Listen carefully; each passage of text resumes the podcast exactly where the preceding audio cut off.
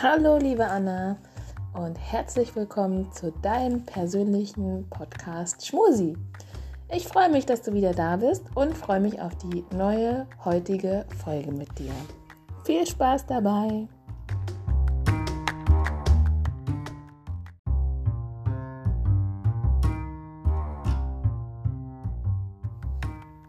Heute beginnen wir mit den Daily Good News und zwar mit einem Gastbeitrag, der, äh, den ich dir gleich vorspiele. Danach gibt es wieder einen Fun Fact und im Anschluss daran natürlich den Spruch des Tages. Los geht's!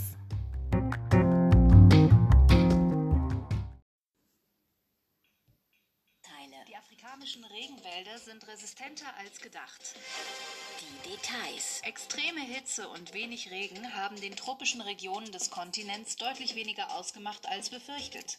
Das konnte jetzt ein internationales Forschungsteam nachweisen, das untersucht hat, welche Folgen die Hitze- und Dürreperiode der Jahre 2015 und 16 hatte.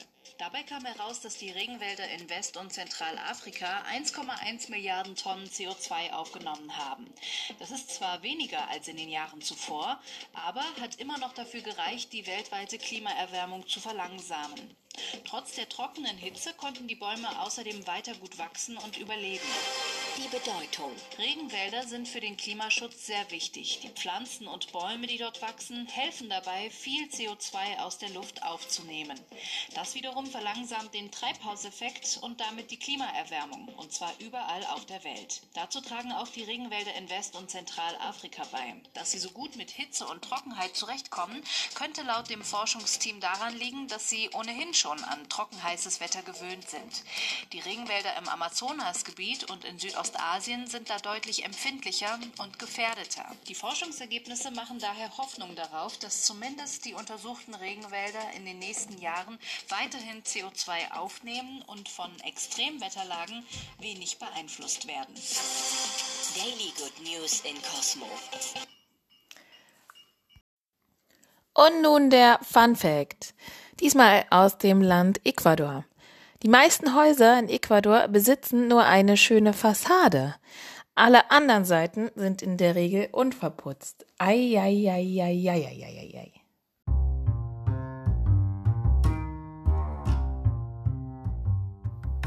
Und der Spruch des Tages.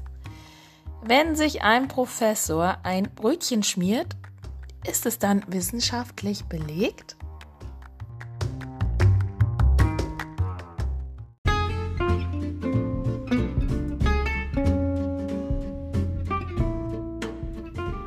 Schön, dass du heute wieder mit dabei bist. Ich freue mich schon aufs nächste Mal, nämlich am Samstag.